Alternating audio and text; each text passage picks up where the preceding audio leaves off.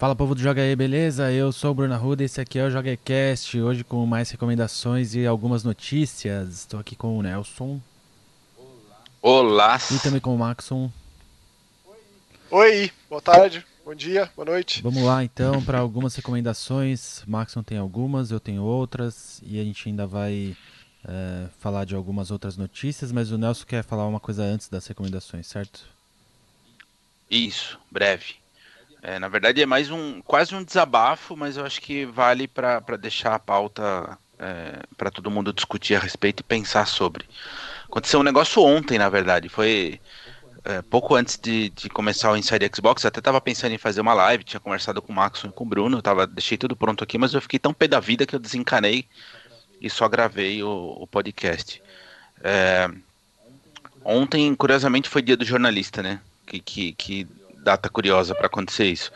Uh, tinha dito para todo mundo já, e acho que é um, semana passada ou retrasada, de que eu tenho feito lá uns textos pro, pro DN, o Maxon tem escrito bastante pro UOL. É...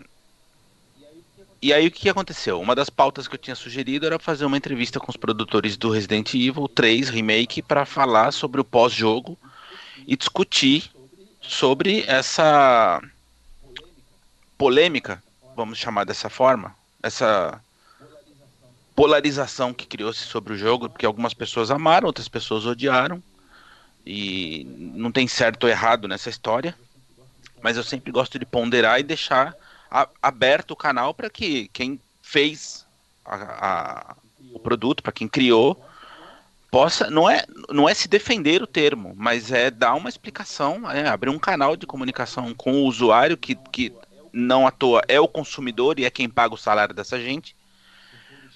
Tem todo o direito de reclamar quando não está satisfeito com alguma coisa. É... Então eu, eu acho sempre prudente que se abra essa, essa linha de comunicação para que a gente entenda, né? Porque eventualmente algumas coisas que são reclamadas em um jogo é porque a gente não sabe de fato o que aconteceu. Pode ter sido uma decisão deliberada, mas pode não ter sido. Eventualmente pode ter tido algum problema de prazo, pode ter tido algum problema de verba, é, ou pode ter sido de fato uma visão diferente.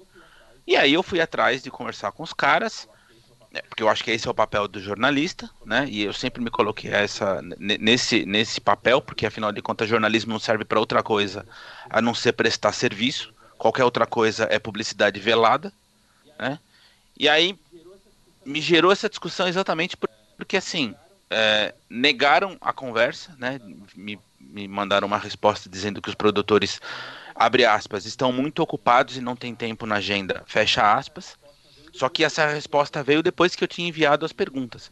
E receber negativa de entrevista é a coisa mais normal do mundo. Esse não é o problema. As pessoas têm todo o direito de negar a entrevista. Mas você não nega uma entrevista depois que você recebe as perguntas. Porque aí você está selecionando é, aquilo que você vai responder. E quando, e quando você seleciona, significa que você não está disposto a falar sobre aquilo que não te agrada.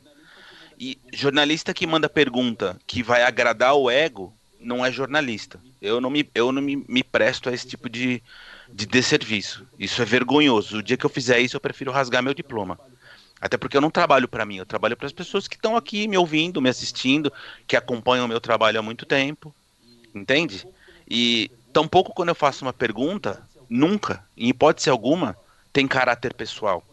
Até porque eu desconheço, eu, eu honestamente não faço é, é, é juízo de valor sobre produtor, produtora, essa ou aquela pessoa. É, eles têm o direito de criar o que eles quiserem da forma como eles quiserem. Mas quando eu estou trabalhando, eu vou fazer as perguntas que, do meu ponto de vista, do meu julgamento, são importantes para que o consumidor, para que o usuário daquele produto uh, tenha mais informação a respeito, né?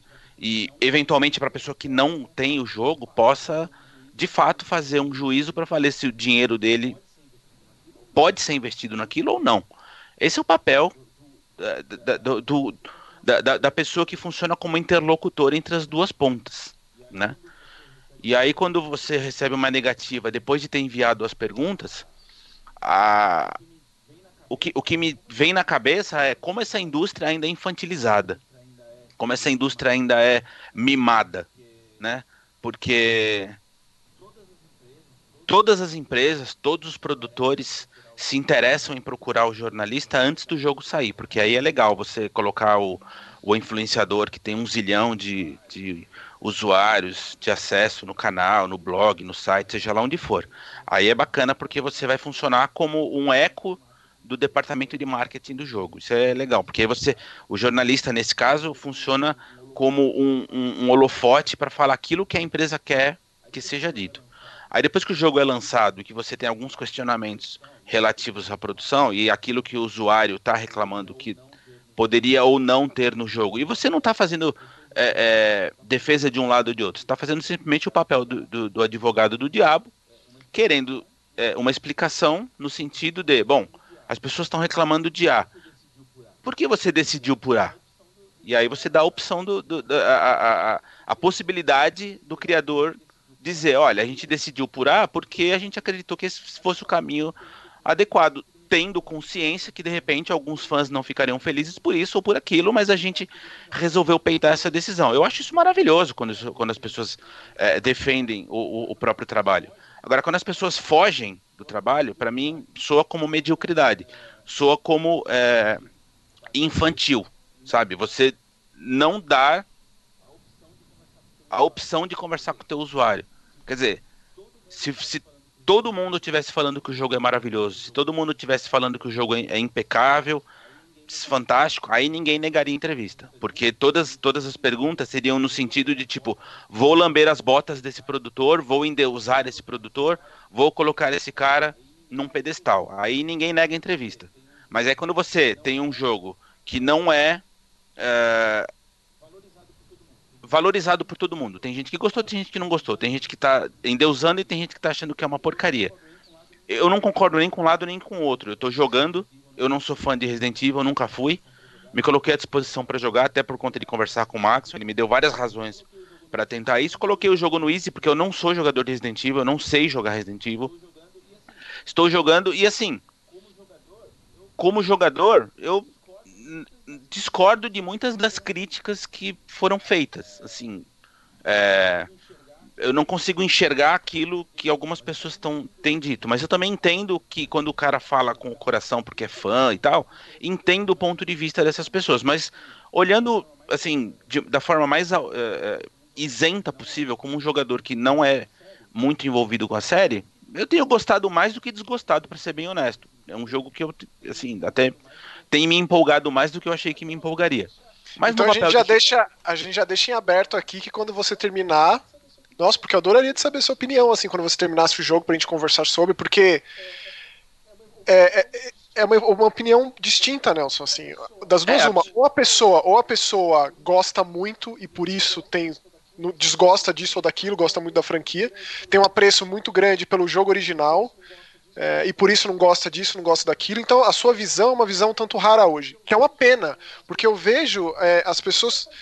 Tipo, já faz muito tempo, né, que a gente vive de opinião emprestada por aí. Tem gente que. De, tem gente que consome isso e que e, e coloca a sua versão a partir da perspectiva de outro. E isso é extremamente triste. É, eu a gente me colocar assim, viu, Max? A isso. De, é, tô, exatamente. Me colocar absolutamente alheio a todas essas, essas questões, porque é, repetindo, eu não sou um jogador de Resident Evil, então, por exemplo, eu não tenho os vícios que certamente um fã muito ferrenho da, da série, quando vai jogar, aguarda por aquilo. Mas, por outro lado, eu entendo quando eles falam, é, ah, é uma reimaginação. Tá, por reimaginação, eu recebo com alguma coisa que, pô, algumas, algumas situações eu vou refazer porque eu penso diferente.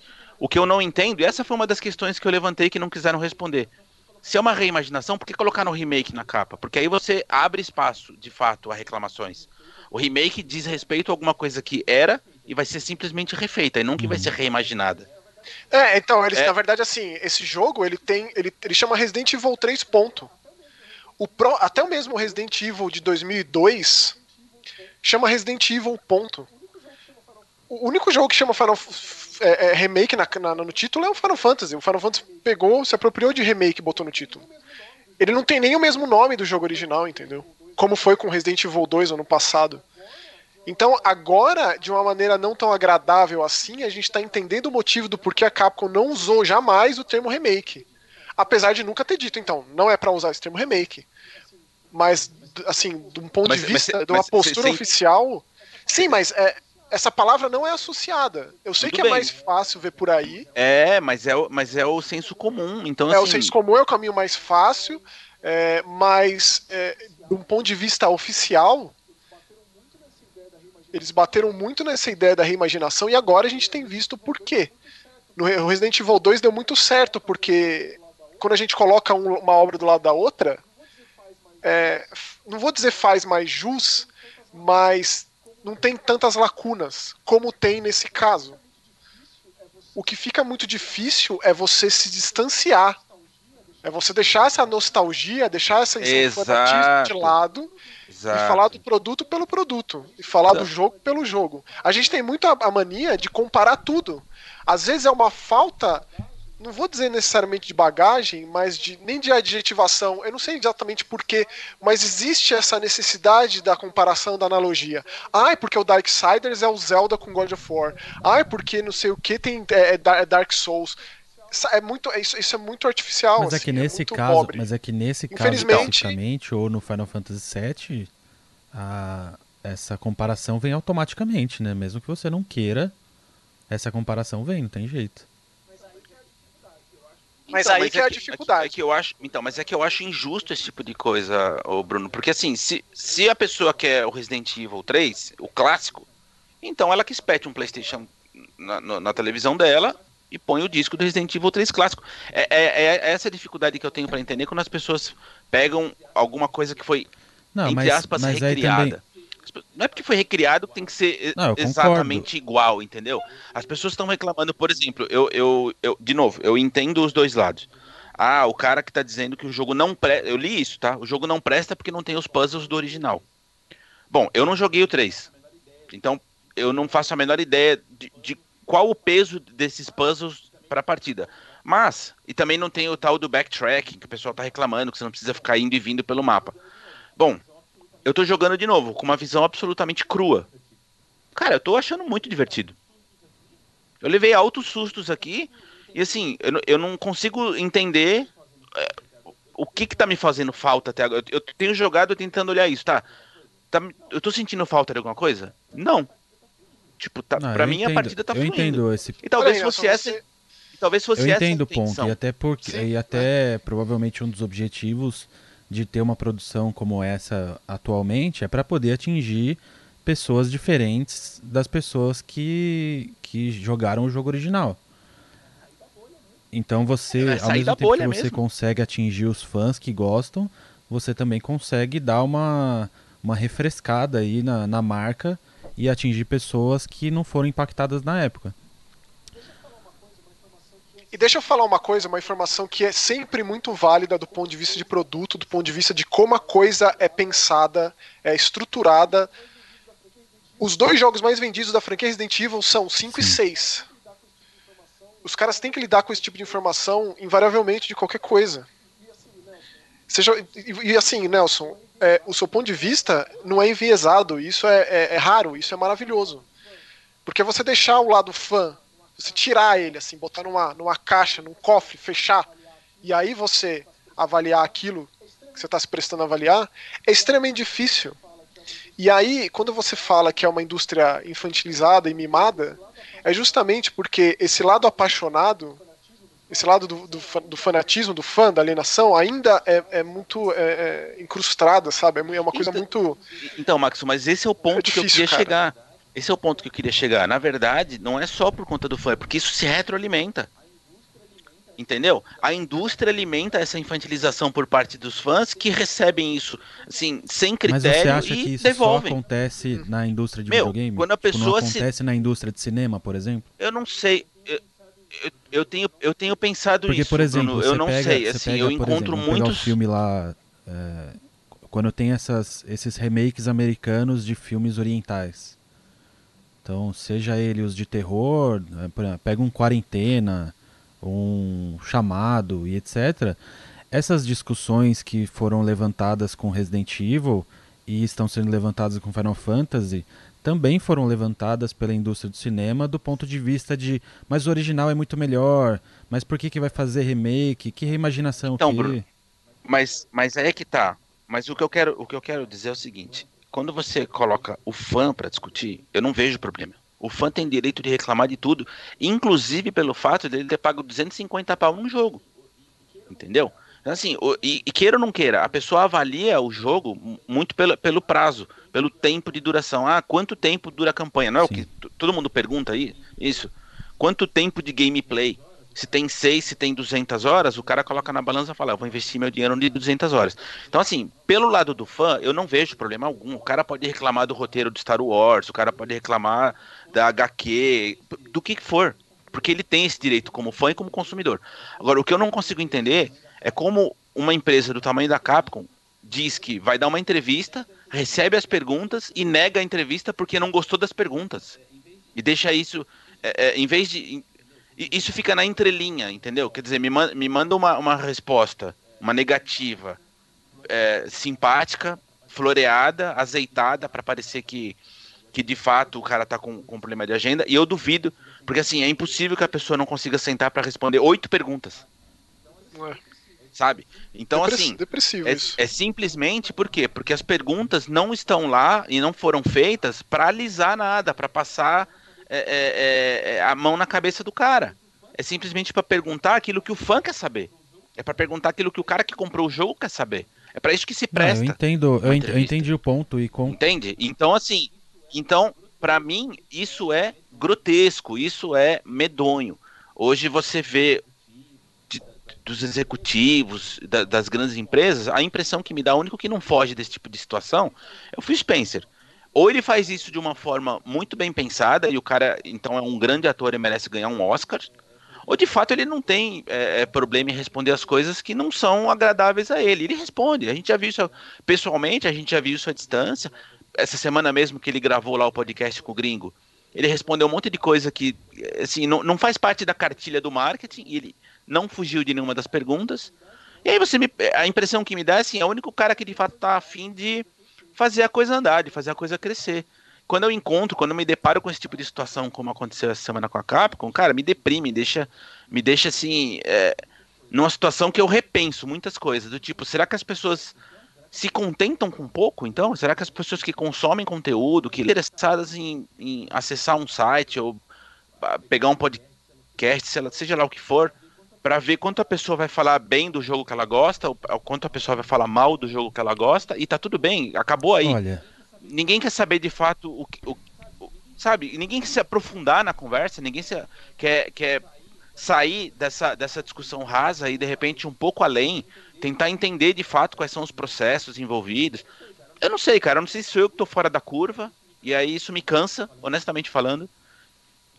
Eu acho que é uma discussão muito válida de ser levantada, porque é um dos pontos que a gente sempre discute internamente aqui entre a gente, do ponto de vista de conteúdo para YouTube. É, do o que as pessoas querem ver. E aí a gente sempre vê é, a minoria, e aí talvez a extrema minoria, de pessoas que realmente querem ver uma discussão, é, por exemplo, de pessoas que vêm comentar nos nossos vídeos é, coisas do tipo vocês deveriam ter mais acesso. Por que, que só quem faz treta na internet é quem tem acesso?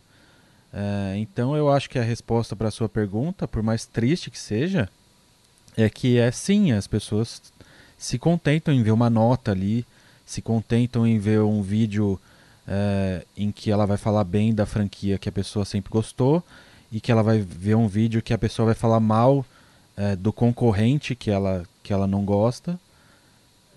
É, então eu acho que eu acho que infelizmente Felizmente. hoje em dia a grande maioria está indo por esse lado. Pode ser uma questão de retroalimentação? Pode, eu também acredito nisso. Do fato do público alimenta esse tipo de conteúdo, daí é, se faz mais conteúdo desse tipo e a coisa vira uma bola de neve. É, é muito deprê. Bom, enfim, eu, eu, eu, eu, sei que era um desabafo, não faz muito parte da, do, do, do, tipo de, de discussão que a gente tem aqui, mas era só para deixar isso claro que do que depender de mim, eu não vou deixar de fazer as perguntas que eu tenho que fazer, né? É, quem acompanha meu trabalho desde sempre sabe como é que eu funciono. Não, eu não, não me pauto por publicidade, do tipo, ah, eu, eu vou falar bem porque a empresa me mandou um chaveiro. Não, cara, do tipo, quer mandar, manda, não quer mandar, não manda. Eu nunca trabalhei para ganhar para ficar ganhando brinde, entendeu? E do que depender de mim, por exemplo, eu não vou ter mais essa pauta no DN, né? Era uma, era uma matéria que eu é, indiquei, inclusive, porque eu acredito que o assunto é muito legal e eles aprovaram porque eles também acreditam que o assunto era muito legal e que há interesse do público em ler. Infelizmente, a Capcom acredita que não, que os leitores não têm direito de saber é, as razões pelas quais as decisões do jogo foram tomadas. É uma pena, né? Deixa de ter uma matéria que seria muito bacana, inclusive para abrir essa, essa discussão entre as duas partes paciência, sigo com as próximas pautas e todas as minhas próximas pautas serão sempre no intuito de trazer algum conteúdo que de fato traga alguma discussão, algum conteúdo decente para as pessoas, porque eu acredito que se a pessoa se colocou à disposição para abrir uma matéria, para clicar num link e, e, acessar aquele conteúdo, é porque aquele conteúdo interessa a ela. Se eu for, se for para ficar falando abobrinha, a minha opinião pouco importa. Já disse isso uma vez, repito: jornalista é um especialista em porcaria nenhuma. Entendeu? Se vocês seguem gente que acha que porque é jornalista é mais do que alguém que está acima da, da, da, das pessoas. Cara, jornalista é nada. Entendeu? Você pode escrever a sua grande matéria e amanhã ela vai estar tá embrulhando grandes caixas de banana na feira mais próxima da sua casa. Entendeu? Então, assim, não dê é, é tanto crédito. Jornalista não é celebridade. Se, se quisesse ser celebridade, ele deveria ter feito um, uma, uma escola de teatro. Não foi isso que fez. Fez um curso de jornalismo. Então, né? Preze-se a fazer um trabalho decente. Eu não vou mudar meu, meu ponto de vista, minha maneira de operar por conta desse tipo de situação. Do que depender de mim e para quem me acompanha, pode saber que eu vou continuar tentando fazer as perguntas que deveriam ser feitas e que as pessoas não fazem. E pode seguir o baile aí, Bruno. Bom, então vamos lá, deixo aberto também o debate aí é, para os nossos comentários. O pessoal tem participado bastante, inclusive já agradeço. Então, para quem estiver assistindo em, ou ouvindo em qualquer outra plataforma, é, youtube.com.br jogaitv e aí mandem seus comentários aí sobre essa primeira parte do podcast. Então, para a gente ir para as nossas recomendações, Maxon, qual que vai ser a sua primeira de hoje? Tô feliz que você tem recomendação, Bruno. Tô ansioso para saber quais são as suas. Para dar uma parecida, é, eu ia começar com um jogo, mas eu vou começar com outro, porque eu acho que vou tentar pegar um de clima mais leve. É, um, um, um, chamado Shin, Shinzekai Into the Depths. Inclusive, esse jogo ele foi lançado. É um, é um jogo indie da Capcom, Capcom do Japão. É, ele foi lançado na Apple Arcade. Que eu tô cada vez mais tentado em assinar, porque toda vez que eu entro lá eu vejo algum jogo super legal. Mas aí eu não assino justamente por isso. Esse Shinsekai, ele foi lançado recentemente no Switch. Então será que teremos mais jogos até então exclusivos da Apple Arcade em outras plataformas? Sei lá. É, esse jogo é um jogo é, é um 2,5D, um Metroidvania 2,5D, é, que se passa no fundo do mar como se a gente fosse o último sobrevivente da espécie humana, porque aconteceu uma nova era do gelo. E o mundo congelado, esse sobrevivente consegue se manter vivo no fundo do mar. E, e, o grande lance desse jogo, o diferencial dele, como outros Metroidvania, por exemplo, o Dandara ou Vivi Vivi Vivi, que são Metroidvania que tem uma, uma movimentação diferenciada, como você controla o personagem é o grande diferencial. É... Como chama aquele jogo da Insomniac, Bruno, que também é Metroidvania, que se passa no fundo do mar? Ah, ah vai falando aí que eu já, já pego o nome dele aí. Song é, of the é Deep. Song of the isso, Deep? Isso, isso. Alguma coisa assim? Então, assim, foi o que me veio à mente, mas na verdade o grande lance desse jogo é que é difícil controlar esse personagem. Porque ele tem um jetpack ali, uma mochila propulsora, que você precisa o tempo inteiro é, saber cadenciar o quanto de oxigênio você vai soltar, porque primeiro, o oxigênio é muito escasso e outra, a roupa é muito sensível também. Então você danifica a roupa com facilidade. Então, isso são questões importantes no jogo. Ao contrário de outros grandes Metroidvania, que a mobilidade é a questão, né? Os personagens são ágeis, o combate é muito, muito intenso. Esse é o oposto disso. É um jogo não vou dizer sobrevivência, mas que você tem que ficar sempre ligado é, na, na, em manter esses recursos, em manter a sua roupa funcionando, em manter o oxigênio e tal. Então tem um combate, você enfrenta umas criaturas marinhas, mas ele é muito atenuado, ele é até meio simples perante a complexidade desses outros elementos do jogo. Que faz dele ser muito interessante. Evidentemente que eu joguei ele no Switch, imagino que eu não tenho assim ainda costume de jogar, o hábito de jogar nada no celular. Então acho que devia ser meio incômodo assim de jogar na, na, no touchscreen, porque ele é mais complexo do que a, um Metroidvania convencional. Então fica a recomendação, ele não é caro. É, e caso você seja assinante da Apple Arcade, você já pode jogar. Shin Zekai, assim, como eu só joguei o do Switch, eu não posso comparar. Mas pelo que eu vi de vídeo e de imagem, assim, pelo menos visualmente ele é muito parecido. E fazia tempo que a Capcom não lançava um jogo indie, né?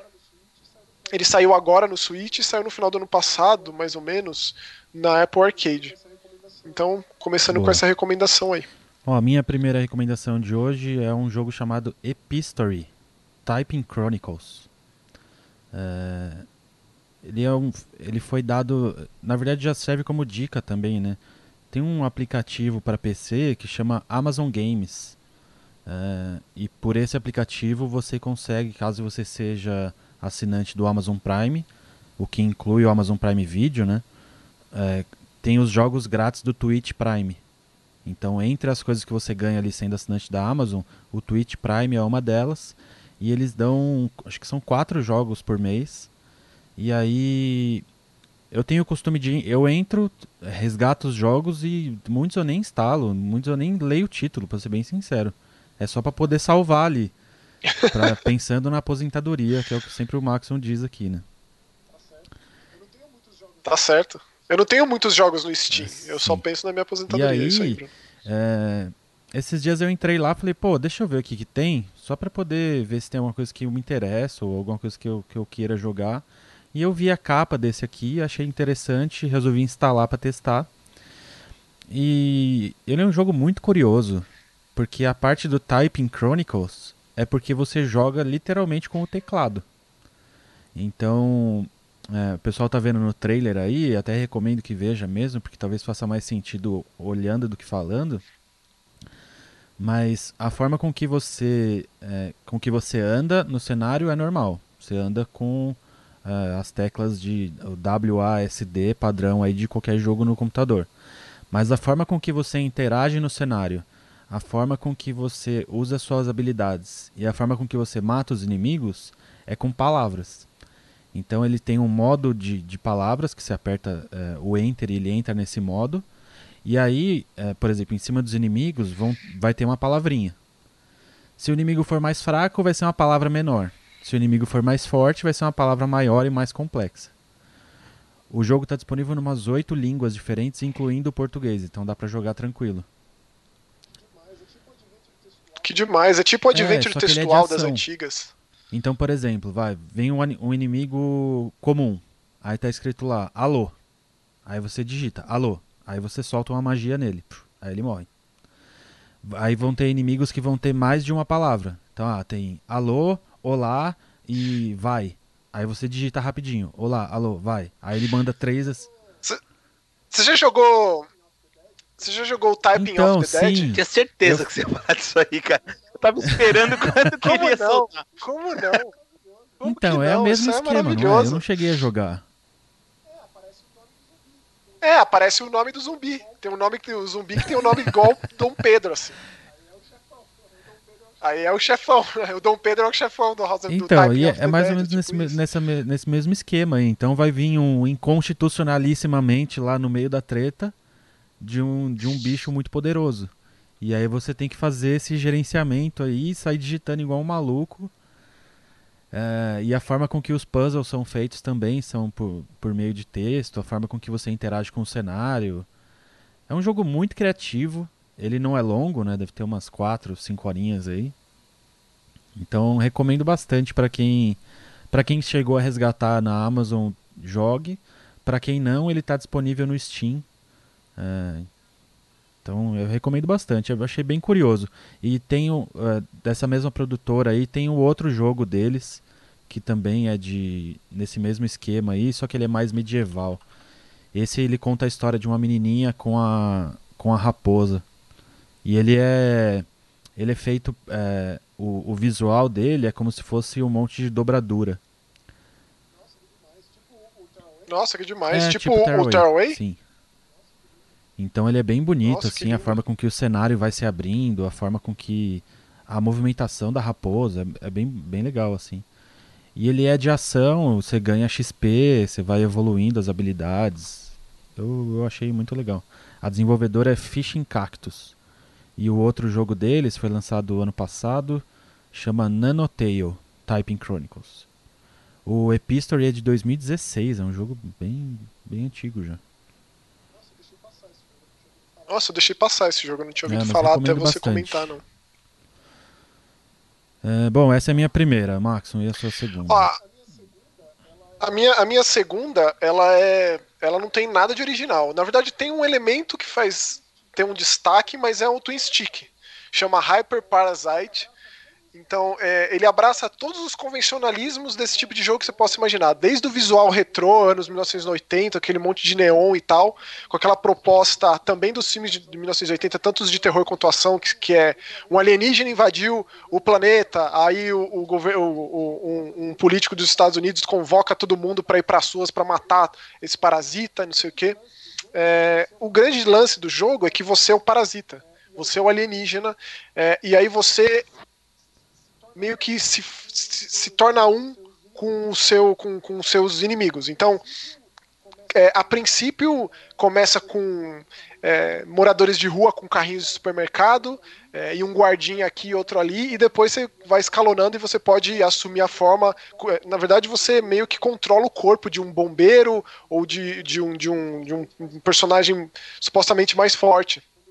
E o diferencial é esse: quando aquele receptáculo é destruído, você volta a ser como se fosse uma ameba, bem do tipo do filme A Coisa, é, e aí você pode assumir um. A, a, é, possuir um outro corpo.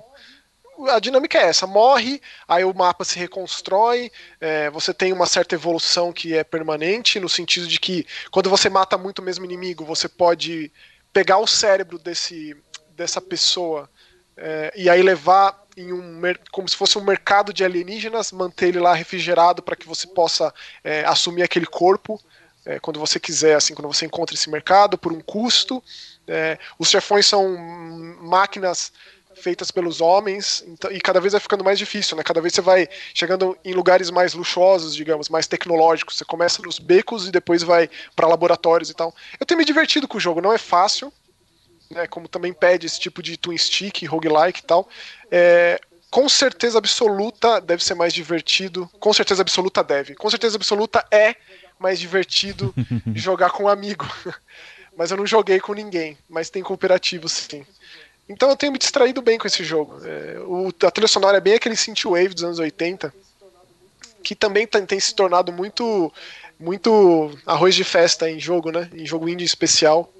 Então ele abraça todos esses convencionalismos com essa pitadinha aí de parasítica, essa pitada alienígena de diferencial que fez com que eu me interessasse por ele e que, que tá fazendo eu jogar. Eu ainda tô com ele instalado lá jogando. E ele tá disponível em todas as plataformas, de uma produtora chamada Troglobites Games. Achei muito legal muito isso. Bom. Então Steam, Xbox One, PS4, Switch. E essa é só a última aí, vou deixar a minha por último hoje. Simulacra. Ó, a minha, a minha última é um jogo que. Eventualmente a gente comenta de FMVs recentes, né, aqui no, no, canal. Eu sei que o Nelson também gosta bastante de FMV e tal. É um, é um estilo de videogame antigo, lá do começo dos anos 1990. É, que, na minha opinião, os jogos mais recentes, tipo, com exceção completa e absoluta de um Her Story, de um Telling Lies, são jogos de qualidade muito baixa, tanto em termos de atuação, quanto roteiro, quanto tudo. Esse jogo, Simulacra, é de uma produtora da Malásia chamada Kaigan Games. O Simulacra 2 saiu recentemente e ele está totalmente traduzido para português, o que é muito importante, caso você não domine o inglês, porque você precisa ler muita coisa. É como se você, é como, é como se você não, você tá com um celular de um influenciador famoso que morreu. Então você pode jogar ou com um detetive de polícia ou com um jornalista, um repórter investigativo, é, indo mais a fundo nesse caso desse influenciador morto. No caso, é uma musa fitness, com muitos inscritos, muitos seguidores em redes sociais e tal. O primeiro simulacra, ele, ele também é de uma. Só que de uma, uma mulher que desapareceu.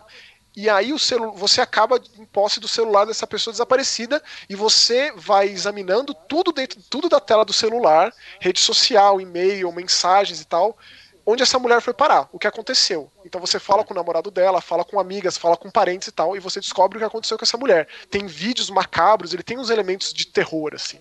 Esse outro jogo, dá pra ver que deu certo, eles ganharam uma grana e, e eles escalonaram a produção. É, contrataram atores mais profissionais, digamos. É, ainda que as atuações deixam a desejar algumas vezes, tem muito vídeo. Então, por exemplo, você entra na rede social, num tipo um Instagram, só que não chama Instagram, evidentemente. É, e aí você pode entrar no perfil de determinadas pessoas e ver vídeos das pessoas e ver do que as pessoas comentam, é, é, do que, que, elas gostam, o que elas não, não gostam, você pode dar like nas coisas. Então, como essa, essa, essa influenciadora morreu? O que aconteceu com ela? Quem, é que, quem que são os amigos mais próximos? Com quem ela trabalhava? O que esse. Eu, no caso, estava jogando com o repórter, né? É, o que, que o investigador de polícia, o detetive, já tinha de informação para mim passar? É, e aí, coisas macabras que vão acontecendo. É, uns vídeos é tudo cheio de, de, de, de, coisa criptografada e tal. É muito interessante, é bem envolvente, assim, e, e recomendo jogar de fone, porque ele, ele também ele te deixa desnorteado com alguns elementos de áudio, assim. Você, muito da perturbação do jogo tá no áudio.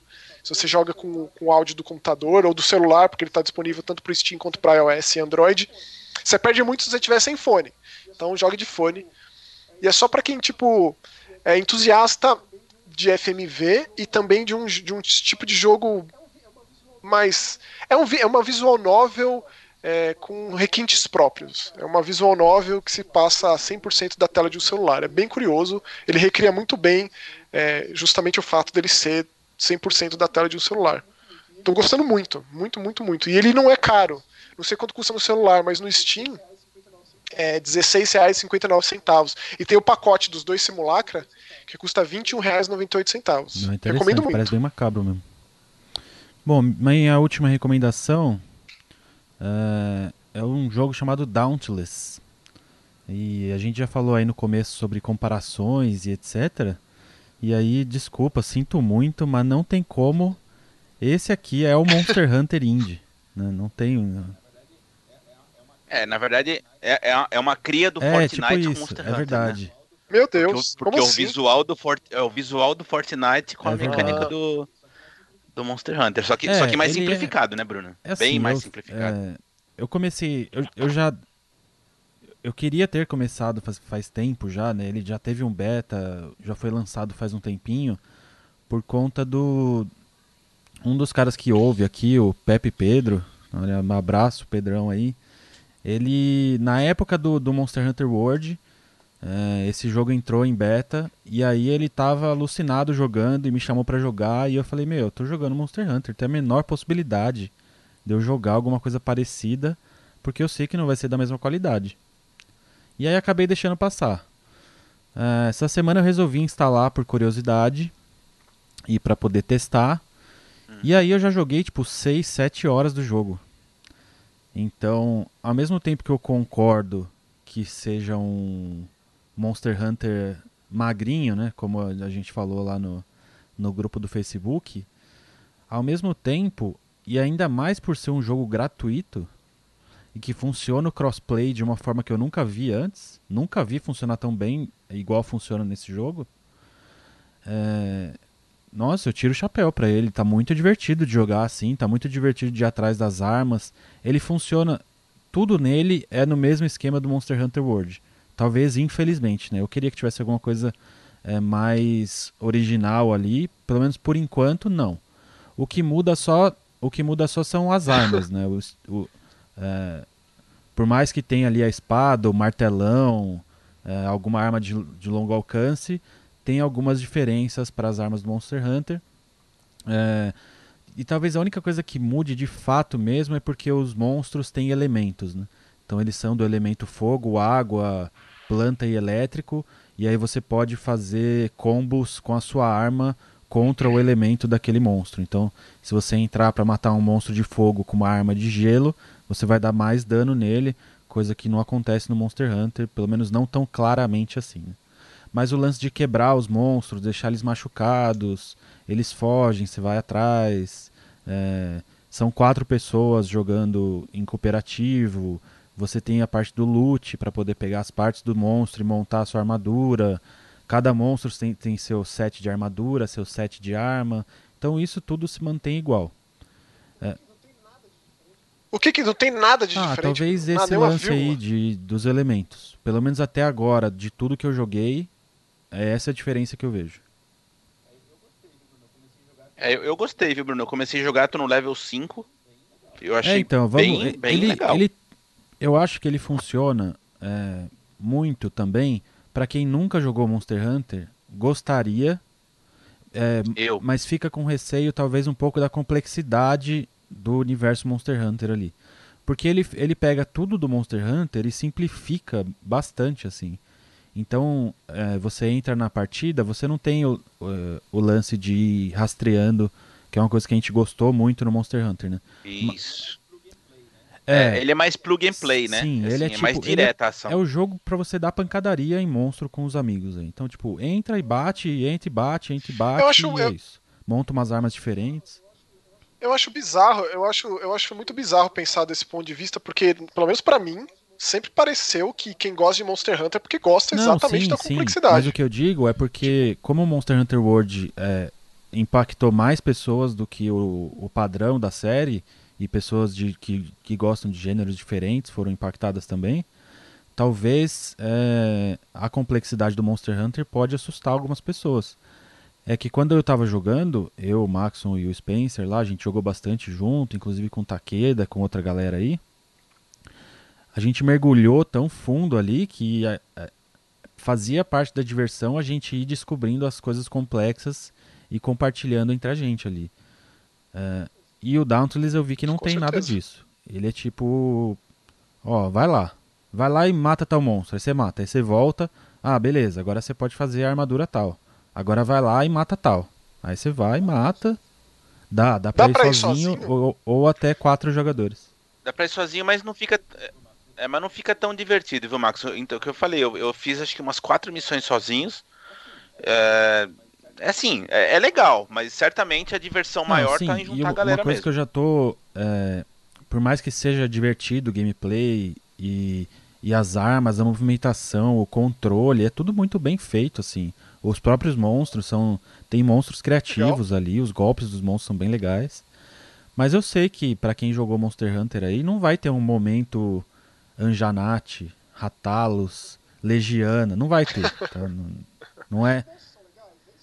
Mas Olha, os monstros são legais? São, é isso que tem. O design das criaturas são, são, é inspirado? Como que ah, é? Tipo. Como eles são? Eles são mais. Dos que eu enfrentei até agora, tem de tudo, assim. Tem monstro com, com chifre, quatro patas, voador. É, tem monstros mais parecidos com pássaro, monstros mais parecidos com touro. Mas eles são é meio animais, assim mesmo. Tipo, como se misturasse animal e mitologia, assim. É, e a parte das armas é o mesmo, mesmo esquema do Monster Hunter, né? A arma que você escolhe para entrar na missão é a classe que você vai, vai ser. Então, seja ela uma arma, ou uma espada, ou duas espadas mais rápidas, ou uma lança, um martelo, etc. Mas assim, tô me divertindo bastante. Até agora, tudo certo. Ah, e sejamos é francos, né, gente? O jogo é de graça. É só baixar, instalar e não, provar. Ontem, Se não gostar, eu, desinstala. Ontem eu até tirei uma foto é, da tela, verdade. porque eu entrei numa partida, aí tava. Eu tô jogando no computador, né?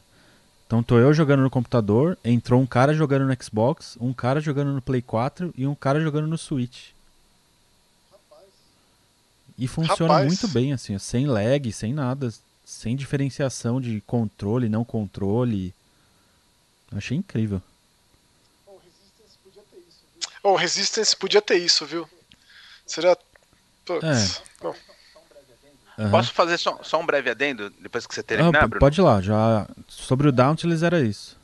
É que eu, é, é, Tá, é só pra. Eu tava tentando lembrar o nome de um jogo, e o Maxon tava falando dos full motion video. Saiu um no dia 31 de março, que eu tô tentando é, ir atrás dele. Chama The Complex. Saiu pra, pra PC, Switch, Play 4 e Xbox. É aquela moça na camisa de força, né? Na verdade, não, Maxon, é não, é sobre uma, um ataque biológico e você controla dois cientistas que estão num lockdown em Londres tentando descobrir o problema. É, as pessoas que tem falado sobre o jogo tem falado bem, assim, principalmente pela atuação, que é sempre o principal problema nesse tipo de jogo, né? Eu aposto que é da Wales Interactive, né? Exatamente. Ah, então. Já, já tem os dois pés para trás já. Exatamente. Mas, vamos eu lá. joguei vamos... um jogo desses caras que eu tenha gostado. Eu acho que eu joguei três ou quatro FMV Nossa, deles. aquele late shift é meia boca, né? Assim, dá, dá, dá pro gasto, mas é. E o debunker, é, talvez seja o pior. O debunker é, é, é, justamente isso. É um cara que fica preso num bunker e o mundo acaba, assim. Nossa, como é ruim, Jesus. Bom, se eu, se eu, conseguir, depois eu falo sobre ele. Era só pra, só pra lembrar que o gênero tá aí, vive, né? Até como que chama aquele do, do psicólogo, Nelson? Aquele tinha ah, tanto Doctor potencial, não sei né? o que lá. Não, não é, é, aquele, é aquele que tinha, tinha, Você tem que entrevistar as pessoas, né? Não lembro o nome. É, o Dr. Decker. É, Madness é, o, alguma o, coisa, o, né? O, o psiquiatra. É, o psiquiatra deles, o psicólogo deles faleceu, The Infectious né? Madness of Dr. Investiga Decker. os pacientes. Isso, esse aí mesmo. Esse é. também é, rapaz, difícil. Que a premissa é boa, né? Mas realmente. São sempre ótimas as premissas. Um FMV num leilão, num leilão assim do submundo, né? Que interessante, mas. É. Bom, passadas as recomendações, é, quero só sugerir para quem a gente teve as novidades aí do controle do Play 4 e um novo Inside Xbox é, do Play 5, isso. 5. Desculpa e o novo Inside Xbox é, essa semana. E aí no episódio de ontem o Nelson já comentou bastante sobre controle e tal. Sobre o Inside, ele comentou ontem também. Eu separei só três pontos aqui que eu queria destacar, é, como curiosidade para a gente poder comentar também. É, o primeiro deles é o lançamento do Forza Street, que ele já tinha sido lançado no PC, né? É aquele Forza grátis. E agora ele foi anunciado, vai sair para Android e iOS. Então, mais uma das, das franquias Microsoft chegando nos celulares aí. Inclusive. Por que será que não sai para Xbox esse jogo? Não eles sei. Dão, eles dão motivo? É que eu acho que ele foi. É. Cara, honestamente, esse jogo é bem ruim. É? é, é, bem ruim. É tosqueira. Então, total. será que no celular ele vai fazer mais Então, sentido? Assim, porque eu não gostei de jogar ele no PC também. É, eu, eu achei aquilo. Eu não consigo entender o motivo desse jogo existir, pra ser bem honesto. Nossa, que pesado. Por exemplo, o Gears Tactics também é um jogo de PC. Por que, que não saiu no, É. no, no Xbox também? Não sei. Mas Não é? o, o Forza Street já tá até para pré-registro nas lojas de celulares aí. Então, para quem se interessar, para quem quiser dar uma testada aí, é, só deixei como uma recomendaçãozinha mesmo, como uma franquia gigante chegando nos celulares mais uma vez. Outro que eu queria destacar foi o anúncio dos novos jogos do Game Pass. É, tem sido padrão, né, que o Inside Xbox anuncia essas coisas. E aí pro, pro Game Pass de console, a Isso. gente tem o Journey to the Savage Planet, que o Maxon já comentou aqui. Bastante bastante Amei esse jogo. Amei, amei, então, amei. fica a recomendação aí de novo, pra quem quiser, volta aí uns episódios pra poder ver Ah. os comentários do Maxon. E pra PC, achei muito curioso eles colocarem o Football Manager 2020, que é um jogo que faz sucesso, tipo, desde sempre, né? E agora chega ao Game Pass, achei curioso. É, eu acho que se você pega no Steam, coloca ali o Counter-Strike e o Dota, Futebol Manager mais jogado, as pessoas têm muitas milhares de horas. Ah, ele sempre foi um É, jogo que fez muito sucesso, né? Quando tem uma comunidade muito grande. Achei bem, É, bem inteligente, assim, da parte deles colocar no Game Pass. Conseguir trazer esse pessoal que é mais de PC mesmo. Pra Quando será que o Eli, quando será que o Elifoot entra no Game Pass? ele hein, Foot Bruno? 98, né? Elifoot ainda é atualizado? Será que Acho que não, acho que o último foi de 2000, ele Foot. 2000, 20 anos de Elifoot. Se eu não me engano. Rapaz do céu. E um que eu achei curioso, eu não sei, é, eu não consegui assistir o Inside Xbox inteiro ontem, é, mas achei um anúncio curioso, não sei o quanto de destaque isso teve, mas para quem tem jogado bastante no PC, que é o meu caso, é, a gente tem um- uma coisa chamada Xbox Game Bar, que a gente abre no Windows 10 segurando a tecla Windows e apertando G. E aí ele abre toda a plataforma é, do, do Xbox como se fosse uma camada do Windows. E é, o Major Nelson explicou como funciona no, no Inside Xbox. Ah, bonitinho. então. E aí você tem ali a parte de amigos, desempenho, é, conquistas, áudio dos jogos, consegue mexer tudo muito rápido ali. Eu tenho usado e acho muito prático. É, é eu tenho usado para fazer captura, Bruno, que é muito é, prático. então, sim, também. Você pode fazer captura, é verdade. E aí eles, eles anunciaram um, uma coisa nova ontem que eu achei muito interessante. Que eu não sei como que se traduz widget em português. Que é tipo um, é como um, se fosse um plugin. Não é, sei se tem tradução é, não, isso. Não que eu saiba. Mas é como se fosse Pode plugin, ser. vai. Vamos aí... chamar de complemento, vai. É, tipo um, um complemento. E aí eles anunciaram é, complementos da Razer, do XSplit, que é um programa de transmissão ao vivo, e da IBM. É, Aliás, da Intel, da Intel. Da IBM não, da Intel. O, o pessoal aqui do, do nosso Discord, o Yuri Campos me falou que, que por esse, esse widget aí de, de transmissão, agora você consegue escolher entre YouTube, Twitch e Mixer. Porque antes você ficava meio travado e era bem tosquinho, né? Assim, transmitir direto pelo console. Sim. Parece que agora a, a ferramenta está mais completa. É, porque o XSplit é super completo, né? Inclusive no para quem entra no news.xbox.com lá, que é o canal oficial de notícias, tem uns prints já disso funcionando. É, eu vi que chegou uma atualização aqui no PC hoje. Eu atualizei, mas ainda não testei para ver se já está rolando.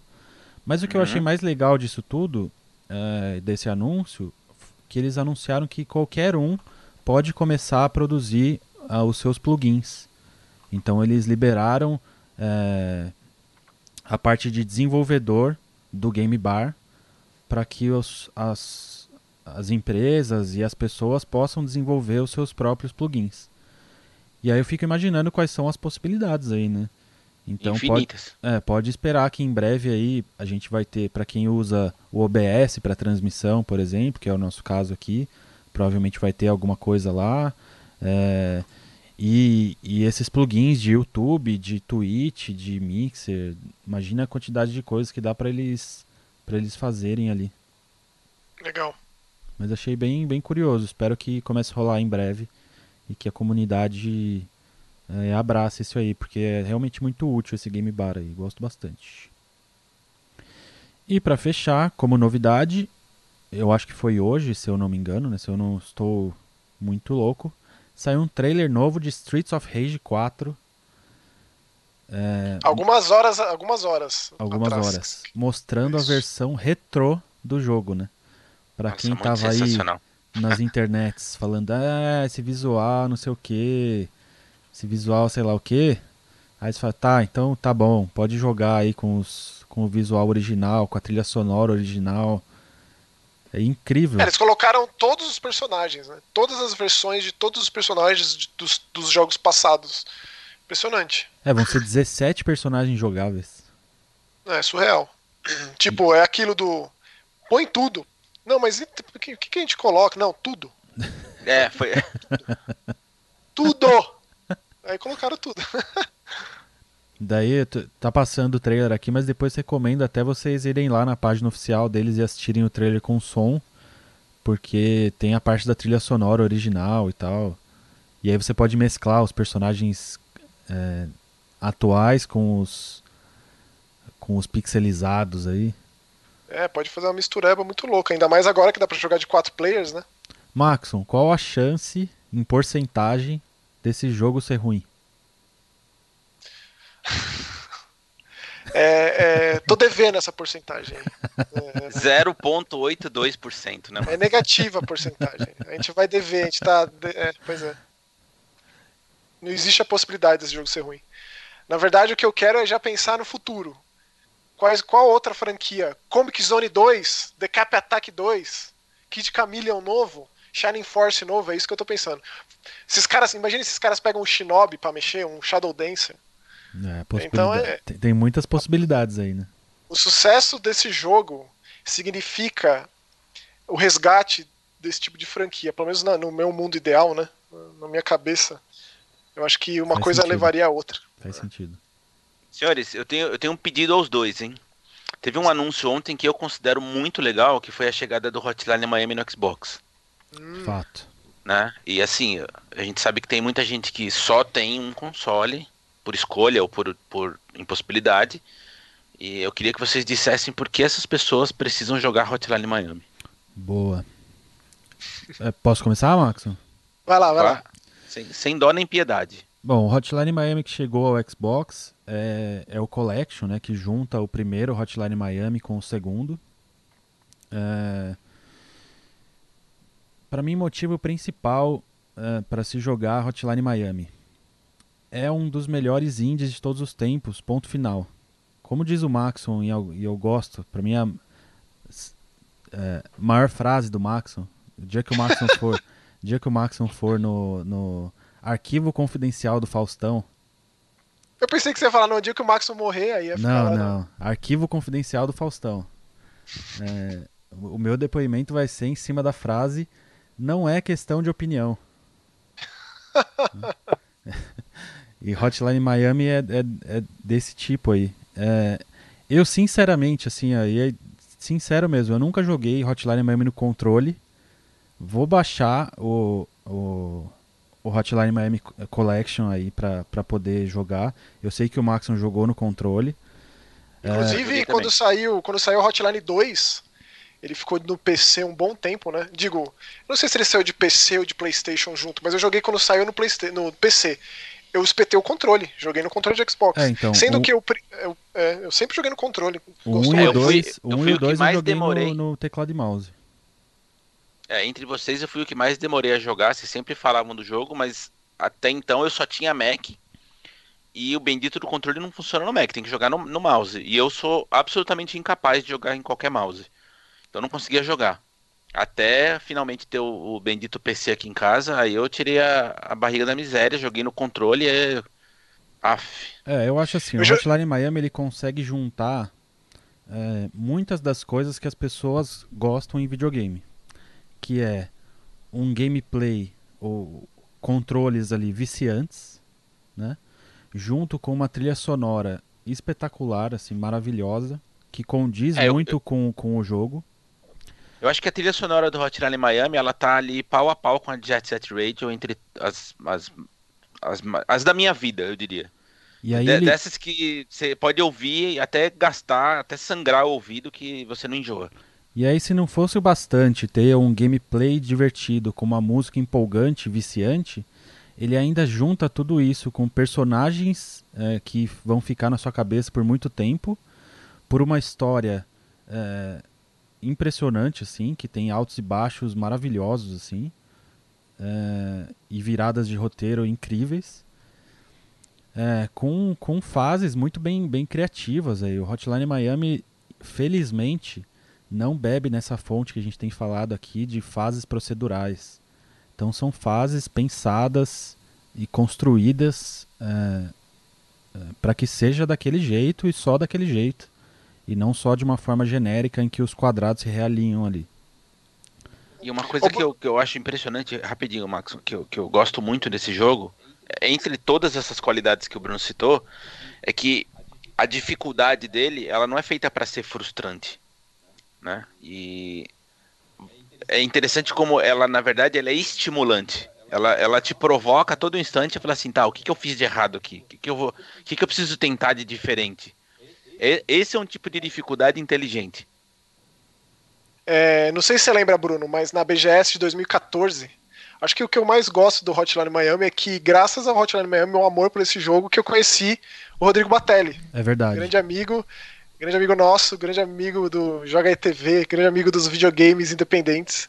Na BGS 2014 tinha um stand da Devolver Digital lá, com aqueles lambi-lambis maravilhosos, totalmente característicos da, da Devolver, que tinha lá para jogar o Hotline 4, o, o, o Hotline Miami 2, é, em 2014, com as máscaras dos bichos lá. É verdade.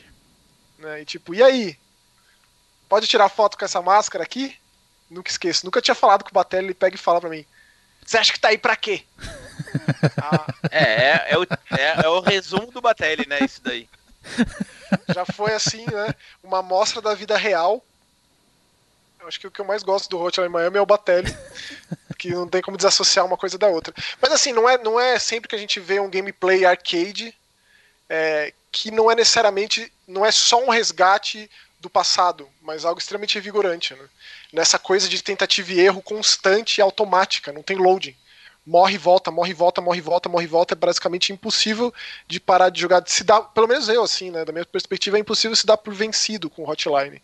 Por mais que a dificuldade escalone, assim, de uma maneira complicada. Ainda mais se você for do tipo que quer fazer combo, é, quer ter uma pontuação muito alta, ter ganhar uma, uma nota no final alta, ter bastante ponto e tal o jogo é mais exigente ainda. E o que eu gosto mais é que o 1 e o 2 eles são muito diferentes, apesar de, de ter essa de ser uma continuação de fato na história. É o primeiro ele é muito a história é secundária, tem uma narrativa ali que você pode abrir mão por completo. O primeiro hotline você pode nem entender do que está se passando, por que, que você está matando aquelas pessoas, o que está acontecendo. Você pode tipo simplesmente ignorar isso que o jogo funciona perfeitamente. Mas caso você goste o suficiente para ir pro 2, aí o negócio vai para outra, pra outra é, categoria, nível. assim, nível de, de, narrativa, tanto que divide os personagens. Isso aí foi também um debate muito. Lembrando que tá em português, tá, Max? Pô, muito bom. Isso foi bastante aprofundado quando saiu Hotline 2 no começo de 2015, né? É, ah, mas eu gosto mais do 1 porque não tinha tanta importância narrativa, porque eu conseguia criar mais estratégias com as máscaras. Eu gosto do fato de deles serem diferentes. Eh, torna eles especiais e acaba com a necessidade que os dois desenvolvedores devem ter constantes de ah, eu quero três, eu quero três, eu quero três, cadê Hotline 3? O cara, os caras eles vão conseguir ir além disso, né? Criar um, algo novo. Na verdade, a expectativa pelo jogo novo do, do, do Dennis Wedding e do Jonathan Soderstrom, os dois malucos que criaram o jogo, é gigantesca. A gente não vê a hora de ser anunciado, da coisa acontecer. O que, que esses caras estão fazendo? Hotline 2 de 2015. É, faz um tempinho já. Então imagine o jogo que esses caras têm feito, é, visto que o Hotline 2 é uma baita de uma ascensão, assim, do 1, em muitos sentidos, né? Então, é, é quem não jogou, eu acho que assim, eu nunca, é, tipo, eu não conheço alguém que não tenha, que não goste, mas eu também não conheço alguém que goste, porém, não tenha preço por videogame velho. Eu gostaria da opinião de alguém que é, começou a jogar videogame recentemente é, por exemplo, a Raíssa. Qual a opinião da Raíssa sobre Hotline Miami? Ah, conhecendo Sabe? a Raíssa, ela ia gostar muito.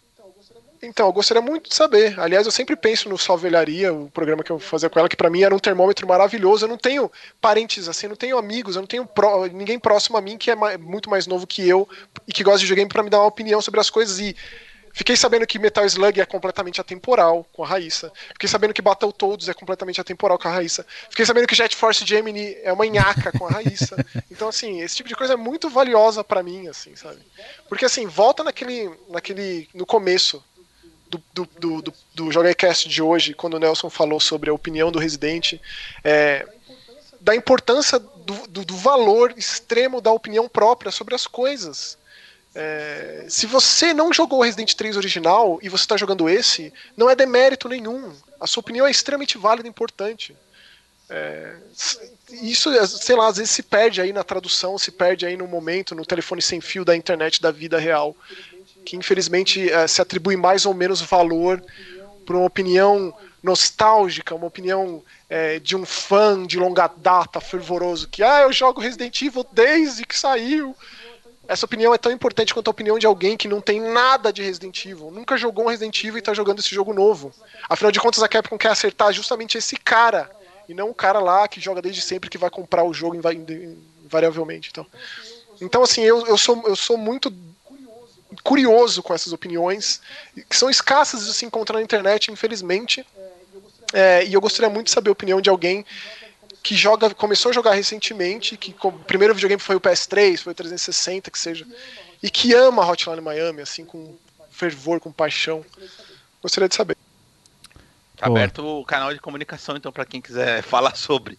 É, para quem quiser conversar sobre, já deixando aqui os nossos canais, a gente tem tanto youtube.com.br jogaitv para você comentar aqui embaixo, quanto a gente tem lá o nosso Instagram, jogaitv, a gente tem o grupo do Facebook para essas discussões também, que é só procurar lá Joga TV. É, e a gente tem um canal mais próximo, né, mais acessível, não sei se é a palavra, uh, mais imediato, que é o Discord, que a gente tem lá. Uh, recomendo para vocês entrarem. Eu tenho visto algumas pessoas entrando aí diariamente. E aí ali a gente tem vários canais para discutir jogos grátis, Joga Cast, bate-papo ou diversas outras franquias que estão no momento aí. Então entra lá no Discord, tá o link na descrição, é fácil de achar o link aí nas nossas redes sociais também. Maravilha. Beleza? Mais alguma coisa? Isso aí. Ah, acho que é. eu criei, criei uma guilda do Joga TV lá no Dauntless, tá? Oh, é verdade. eu tentei entrar, mas eu não sei como faz. Eu só, eu só achei como cria, não achei como procura uma. Ah, que bizarro. Eu vou tentar ver se tem alguma opção de. Eu deixei aberto, mas sei lá, deve é. ter alguma opção de mandar convite, não sei. Se alguém aí jogar e souber, já dá um toque, por favor. E aí adiciona a gente lá e vamos jogar junto qualquer hora. Beleza. Beleza? Então é isso. É isso. Valeu, NVIDIA. O Nelson tem agradecido em todos os vídeos diários. Então, muito obrigado, NVIDIA Brasil pelo apoio e obrigado a todo mundo que apoia o Joga E aqui, seja com o seu view, seja com o seu dinheiro, seja compartilhando os nossos links. Beleza? A gente fica por aqui. Amanhã tem mais JogaCast diário e semana que vem estamos de volta. Um abraço, até mais. Maravilha. Valeu, tchau.